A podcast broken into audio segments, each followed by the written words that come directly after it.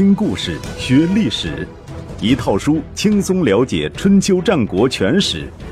有声书《春秋战国真有趣》，作者龙震，主播刘东，制作中广影音，由独克熊猫君官方出品。第一百五十一集，齐景公的用人哲学。齐景公没有食言。于公元前五一七年十二月，他亲率大军进攻鲁国，拿下了运城。回想起来，这已经是齐景公第二次做类似的事了。第一次是公元前五三六年，帮助燕简公复国。当时为了对燕国用兵，他还特意不远千里跑到晋国去汇报工作，获得了晋国的许可之后才发兵。事隔十年。当他再度多管闲事、干涉鲁国内政的时候，却忘了再向晋国申请一张许可证。齐景公从什么时候开始变得如此特立独行了？还得从公元前五二九年的平丘之会说起。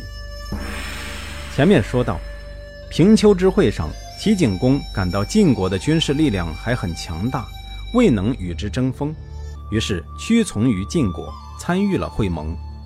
三年之后，也就是公元前五二六年春天，齐景公忍不住蠢蠢欲动，派兵入侵了徐国。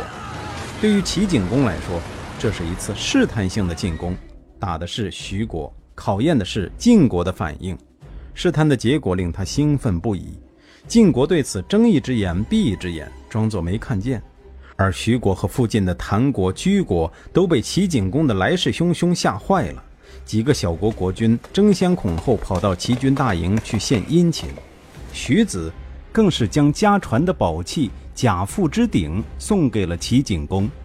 于是，这一年的二月，齐、徐、谭、居四国在蒲遂举行会盟，齐景公当仁不让地成为了东方霸主，大有与晋昭公分庭抗礼之势。恰在这年八月，晋昭公去世，其子去疾即位，也就是晋顷公。如果说晋国六卿对晋昭公还多少还有些顾忌的话，对于年幼的晋顷公则是视若无物。晋国的大权彻底落入六卿之手。这一切，齐景公看在眼里，喜在心上。晋国人如果团结一致，拧成一股绳，齐国确实不是他的对手。现在晋国攻势衰落，政出多门，六卿各有各的小九九，那就没什么可怕的了。公元前五二三年，齐景公以居国不敬为由，派大夫高发讨伐居国。居共公弃城而逃，跑到季章（居国的地名在今天的江苏省境内），在那里躲了起来。齐景公又派陈无宇的儿子孙叔尾随而至，破了季章，居共公只得再度逃亡。晋国对此仍然没有任何表示。公元前五二二年春天，宋国和魏国先后发生内乱，宋国的华相二世作乱，杀了一批公子公孙，而且囚禁了宋元公的几位心腹大臣。宋元公与华相二世谈判。将大子乐作为人质交给华相二世，才将事态暂时平息下来。魏国则是齐豹、北宫喜、楚师卜、公子昭等人反抗公孟直，也就是卫灵公的哥哥的欺压，杀死了公孟直，祸及卫灵公。卫灵公紧急出逃，栖身于齐魏边境的城市死鸟。当时齐景公正好派大夫公孙卿出使魏国，听到魏国内乱的消息，公孙卿便派人向齐景公请示：接下来该怎么办？是继续完成使命，还是回国？继续前进的话，该向哪里递交国书？地丘还是死鸟？齐景公的回答很干脆：他还在魏国境内，就是魏国国君，你当然是和他打交道。公孙卿于是前往死鸟，见到卫灵公。公孙卿准备行聘问之礼，卫灵公推辞道：“逃亡之君失守社稷，羞于见人，您就别辱没齐侯的命令了。意思是我已经失势，当不起齐侯的聘问，你还是去地丘找现在当权的人吧。”公孙卿说：“寡君在朝堂上明确命令下臣要用谦卑的态度来服务您的执事，我不敢违命。所谓执事，就是办事人员，这是春秋时期常用的外交辞令，实际上是指卫灵公本人。但是为了表示谦恭，不直指其人，而指其下属，意思是我不配服务于您，能把您的属下的办事人员服务好，就心满意足了。”卫灵公一听这么客气呀，有戏，越发撒起娇来。君侯如果顾念两国之间的传统友谊，关照敝国，安抚社稷，那更应该在有宗庙的地方举行聘问之礼。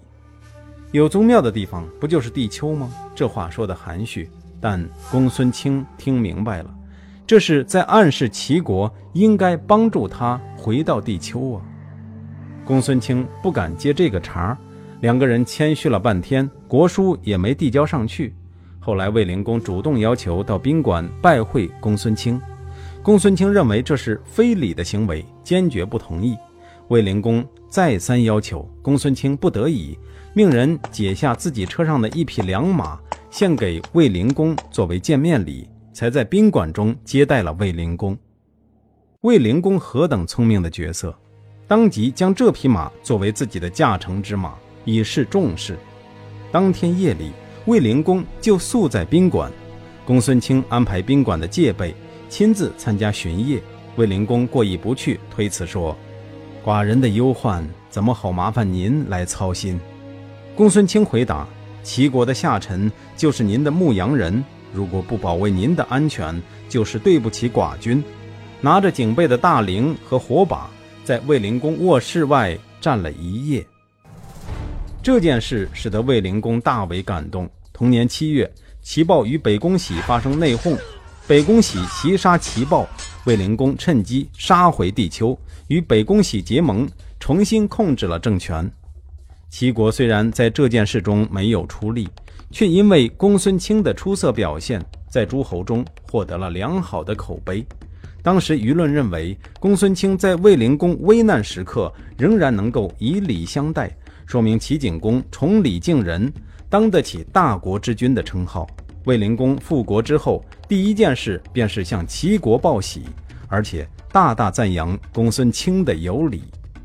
齐景公十分得意，拿着卫灵公的书信给各位卿大夫传阅，说：“这都是你们教育的好啊，把功劳让给大家。”大家心领神会，纷纷赞扬齐景公领导有方。唯独大夫苑和济板着脸一言不发。齐景公问起来，他就说：“公孙卿做得好，那是大伙教育的好。如果他做的不好呢？是不是也要我们一起担责任？”古人说：“父子兄弟最不相及，何况是同僚之间？”我可不敢接受您的表扬，把大伙搞得兴致全无。送给苑和济两个字：拧巴。同年十月，齐景公得了一场病，久治不愈。各国诸侯派来慰问的使者一波接一波，应接不暇。齐景公有两个宠臣，一个叫梁丘据，一个叫易款。他们对齐景公说：“咱们祭祀鬼神，务求丰厚，比先君有过之而无不及。现在您病了那么久，连诸侯们都不安心，是祭祀官的罪过。诸侯们不知道。”还以为我们不敬鬼神呢，您何不杀了祭祀官，也算是给诸侯一个交代？齐景公觉得有道理，将这事儿告诉了晏婴，问他的意见。说句题外话，这也是齐景公的过人之处，虽然偶尔犯糊涂，但是在做决定之前，总是能够问对人。晏婴听了，脑子里浮现出两个字：荒唐。于是他给齐景公讲了一个故事。当年米兵会盟，屈建问赵武：“世会这个人品德怎么样？”赵武回答：“这位老先生治家有方，办理国事则竭尽全力，毫无私心杂念。他们家举行祭祀，对鬼神有什么说什么，坦坦荡荡，问心无愧。而且因为他们家做事光明磊落，也就没那么多疑神疑鬼，以至于祭祀官无所求于鬼神，落得个清净自在。”屈建将这话转述给楚康王，楚康王深有感触，说：“能够做到人神无怨，难怪他能辅佐五代君主，领导晋国成为霸主。”齐景公不知是真没听明白，还是装疯卖傻，问道：“梁丘据和一款说寡人对得起鬼神，本不应该得病，却又得了病，所以才说要追究祭祀官的罪责。”您现在给我讲故事，是不是答非所问？晏婴说：“所谓有德之君，内政外交办得井井有条，做任何事都不违于礼，人神无怨。他的祭祀官向鬼神汇报工作，有一说一，无愧于心。鬼神因此能够心安理得的心想祭祀，国家因此受到祝福，祭祀官也从中分享到快乐。”他们往往健康长寿，子孙繁盛，是因为他们不用替国君说假话，对鬼神保持了诚信。但也有运气不好的，遇到淫乱的君主，内外不治，纵情私欲，高台深池，轻歌曼舞，动辄为礼，巧取豪夺，滥用民力，人神共愤，却不思悔改。祭祀官如果对鬼神说真话，那是报告国君的罪过。如果闻过是非，只说好话，那是虚假欺诈，真假都不好说，只能说些不相干的空话套话来敷衍鬼神。可是鬼神是那么好欺骗的吗？欺骗了他，就算你上再高档的祭品，他也不享用，还降祸于这个国家，祭祀官也不能幸免。昏君的祭祀官往往不得善终，是因为他们在鬼神面前言不由衷啊。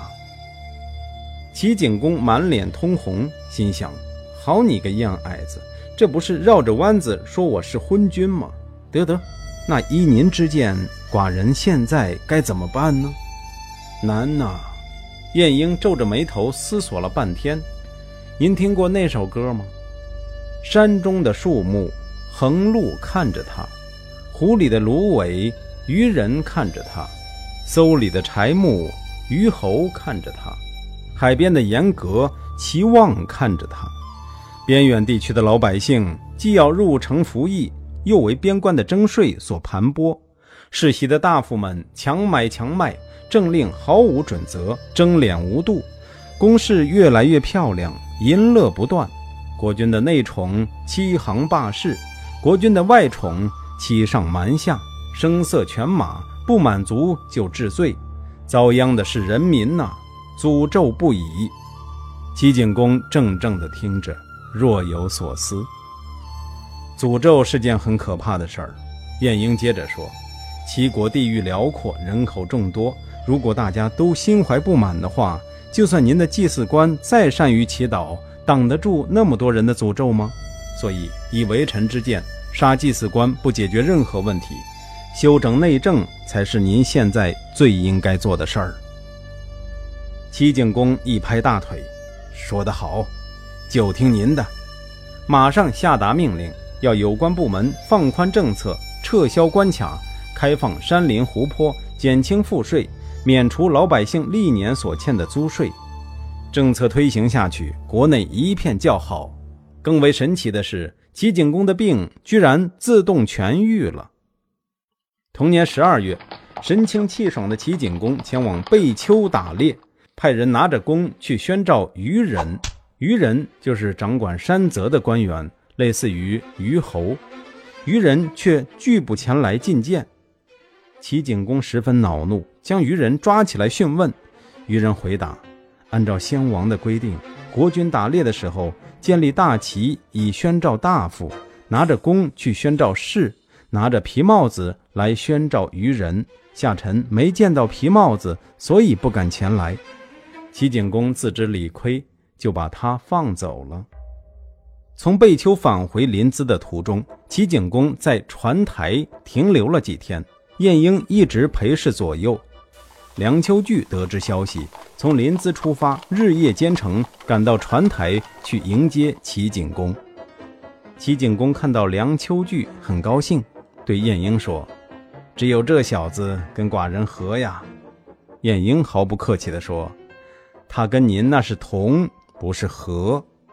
齐景公奇道：“和与同有什么区别吗？”当然有。晏婴说：“拿做菜打比方吧，水、火、油、盐、酱、醋，到了厨师手上，就是用来和其味的。咸酸不足，则加盐醋；咸酸太过，则加水冲淡。君子吃了这样的菜，才会心平气和。君臣之间的和，也是同样的道理。”国君认为可以的事，其中有好的因素，也有不好的因素。为臣的责任是把那些不好的因素指出来，加以避免，使其可以推行。国君认为不可以的事，为臣的责任是将其中有利的因素指出来，供国君参考。这样的话，政通人和，是真正的和谐。但是梁丘据不是这样，您说可以的事，他就说可以。您说不可以的事，他就说不可以。他哪里懂得和？只不过是您的应声虫罢了。齐景公心想：我的本意不过是说梁丘据跟我走得近，你这个样矮子却借题发挥来教育我，真是见缝插针，防不胜防。他呵呵的干笑了两声，说：“您说的都有道理。寡人如果没有您，何以治国？”可是如果没有这个梁丘据，寡人又觉得不快乐。这样吧，治国的事儿交给您办，找乐子的事儿就交给他办。寡人不干涉您治国，您也别干涉寡人寻开心，如何？这话说得明白，梁丘据不过是个小人，我是不会让他参与朝政的。治国的事还是交给你燕矮子去打理。晏婴听了，表示心悦诚服。对于和与同的关系，孔夫子有精辟的总结：君子和而不同，小人同而不和。意思是要允许有意见分歧，要让大家都有表达真实意愿的权利，社会才有可能真正和谐。这一天，齐景公君臣几个喝着小酒，听着音乐，过了一个愉快的下午。齐景公颇有感慨地说。自古以来，人如果能够不死，那又有多么快乐呀！这是所谓民主的通病。国泰民安了，就想着万寿无疆。晏婴说：“人如果能够不死，那些快乐都是古人的快乐，哪里轮得到您呢？”齐国这片土地最早是爽鸠氏的，后来继策氏取而代之，再后来又有冯伯陵和蒲姑氏。最后才到咱们的姜太公手里。人如果能够不死，现在还是爽鸠氏统治这片土地，快乐也是他的快乐。您恐怕不会觉得快乐。齐景公点头称善。就在齐国君臣其乐融融、国势蒸蒸日上的时候，宋国的动乱却加剧了。宋元公突然发难，杀死了华相二世送来的人质。向他们发动进攻，华害向宁出逃到陈国，华登出逃到吴国。公元前五二一年夏，华害向宁从陈国边境偷偷进入宋国，召集余党发动叛乱。同年冬天，吴军以华登为向导入侵宋国，与叛军遥相呼应。宋元公派人向各国求救。齐景公当然不会放弃这样一个好机会，不等晋国发话，派大夫乌之明火速出兵救援宋国。齐宋联军在虹口大败吴军，俘虏了吴军的两名将领。但是与此同时，华登率领的另外一支吴军却在叛军的配合下，在商丘城下打败宋国守军，直逼内城。宋元公想要弃城逃跑。大夫楚人仆劝谏：“我们这些做臣子的，您可以要我们用性命守住这里，但是不能够让我们用性命来换取您的逃亡。现在还没到最后关头，请您再忍耐。”果然，没过几天，乌之明带领齐军也赶到商丘城下。宋元公站在东门的城楼上观望，只见守军挥舞着旗帜，呼喊着口号，士气十分高涨。他不禁也受到了感染，亲自下城检阅部队，说：“国王君死不是孤一个人的耻辱，也是全体宋国人的耻辱，请诸君振奋精神，宋国兴亡在此一战。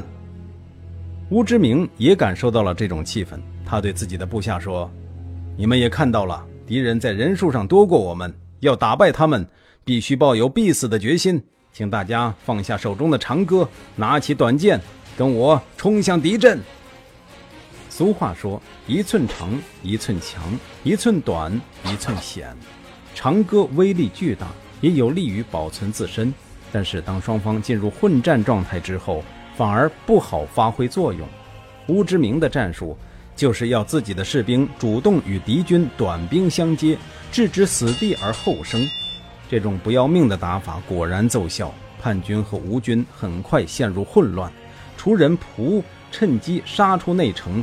拿了一块布包了一个人头，挑在车前，大声疾呼：“这是华灯的首级！”叛军信以为真，纷纷弃甲而逃。这一仗作为春秋时期第一次完全使用短兵器作战而载入史册。华亥、华登等人逃到了赭丘，这是一个宋国的地名，在今天的河南省境内。同年十一月，晋国的救兵终于到了。晋军由荀吴率领，号召附近各国出兵相助，组成诸侯联军，共同讨伐宋国的叛军。齐景公欣然应允，派苑和济带兵加入联军。这时候的叛军已经是强弩之末，怎么挡得住人数众多的联军？赭丘一战，叛军基本上全军覆没。华亥、项宁、华登再度出逃。不过这一次没有再去吴国，而是跑到楚国，得到了楚平王的庇护。通过平定宋国的动乱，齐景公在国际上的声誉得到大大提升。宋元公更是对齐景公佩服的五体投地，因为他最清楚，如果没有乌之明在商丘城下拼死一战，他这个国君是否保得住，还真是个未知数。因为这层关系，公元前五一七年，当齐景公带兵攻取运城，准备将鲁昭公送回国的时候，宋元公是积极配合的。当然，他的配合方式不是出兵，而是打算亲自去一趟晋国，让晋国出面帮助解决问题。临行的前一天晚上，宋元公梦见大子乐已经即位为君，而自己和父亲宋平公穿着整齐的朝服。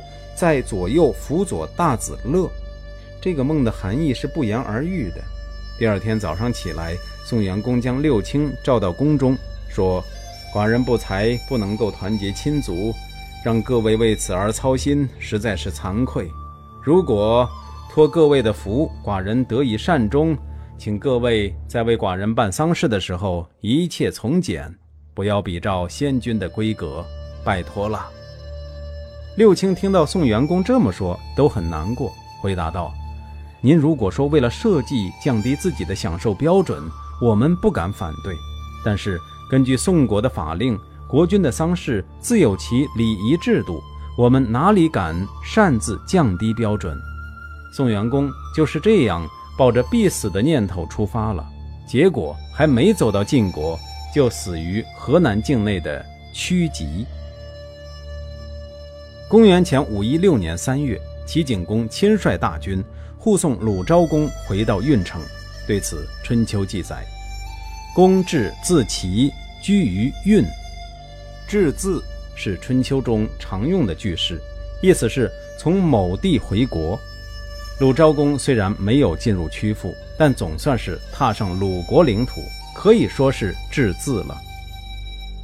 同年夏天，齐景公发布命令。严禁收受鲁国方面的任何财物，这就意味着齐国拒绝一切和谈的可能，非要和鲁国开战。这种咄咄逼人的气势把季孙意如吓坏了，赶紧派申丰和尼古二人潜入齐军大营，去找高乙做工作。高乙是谁？他是齐国的名门高氏之后。前面说过，公元前五三二年的栾高之乱。高强被打败，逃到了鲁国，高氏由此势衰。高乙也不过是一介大夫，找他做工作有什么用呢？原来还有一层关系。高乙是齐景公的宠臣梁丘据的家臣。申丰和女贾去齐营的时候，确实没带什么礼物，仅仅是在怀里藏了二两锦缎。但是他们给高乙的许诺，让高乙怦然心动。如果您能够帮我们的忙，我们将帮您成为高氏的继承人，外加五千羽粮食。羽是春秋时期的计量单位。五千羽相当于二百四十石，这张支票开得不轻。